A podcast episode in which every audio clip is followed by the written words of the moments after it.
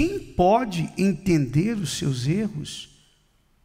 Purifica-me tu dos que me são ocultos. E são ocultos de tal maneira que às vezes a pessoa vive uma vida longa, 70, 80 anos, e ela não conseguiu enxergar.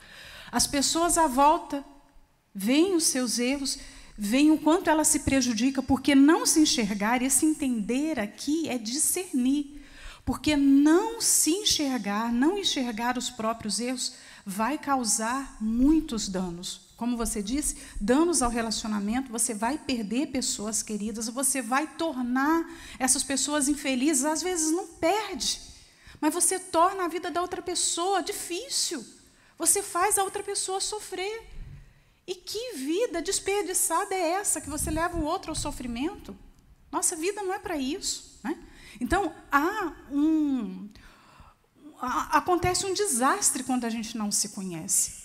Porque quem não se conhece não se corrige. E não se corrigindo, você vai acumular um erro em cima do outro erro.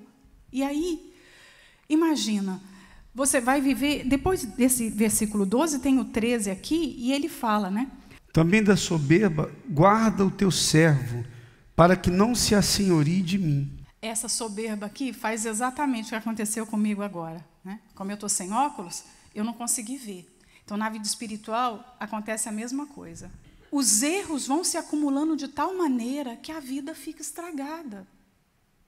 Mas o bom é que quando há da nossa parte vontade de querer ver, de querer mudar, e são tão poucas pessoas no mundo que querem. Quando a gente faz essa oração sincera, Deus nos toma pela mão. Então vem cá, eu vou te ajudar.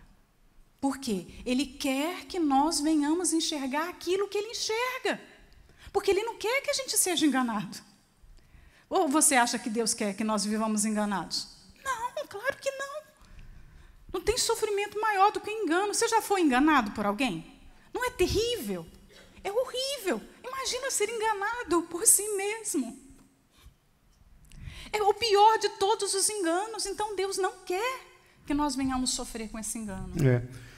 O engano funciona da seguinte forma: ele pode ser, tem três etapas do engano. Pessoas que enganam as outras, pessoas que são enganadas pelas outras e pessoas que enganam a si mesmas. São os três tipos de enganos. Compreenderam? Há quem engane os outros, há quem seja enganado pelos outros e há quem engane a si próprio.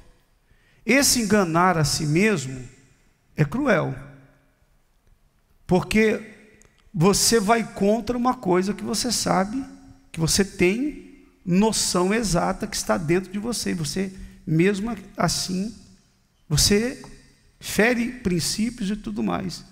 Finge que não. Como é que a pessoa consegue fingir, mesmo naquela condição, e ela consegue fingir que aquilo não é com ela? Como é que ela consegue conviver bem com isso? Como? Então, esse é o, o grande problema do ser humano. Não conhecer a si mesmo leva a pessoa realmente a tomar muitas atitudes erradas em tudo na sua vida, não é só na vida amorosa, é em tudo. Por exemplo, o jovem rico. Todos conhecem a história do jovem rico.